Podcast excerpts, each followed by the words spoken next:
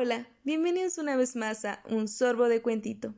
El día de hoy les narraré Hasta que podamos abrazarnos por Owen McLaughlin y Polly Dunbar. Para todos los niños que no pueden abrazar a sus seres queridos. Erizo y Tortuga eran muy buenos amigos y querían darse un abrazo muy, muy grande, pero no tenían permiso para tocarse. Tranquilos, dijo Búho. Hay muchas otras maneras de demostrarle a alguien que le quieres. Erizo probó con un saludo. Eso hizo que Tortuga sonriera. Tortuga puso una cara graciosa. Eso hizo reír a Erizo. Erizo escribió una carta y Tortuga le contestó con otra.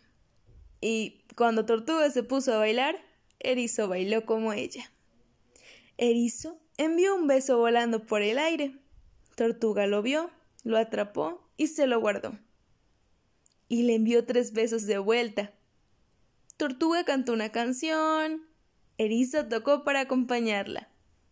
Después, los dos hicieron el mismo dibujo, para que todo el mundo supiera que eran amigos. Cuando llovía y cuando brillaba el sol. No se podían tocar, no se podían abrazar, pero los dos sabían que se querían. Fin.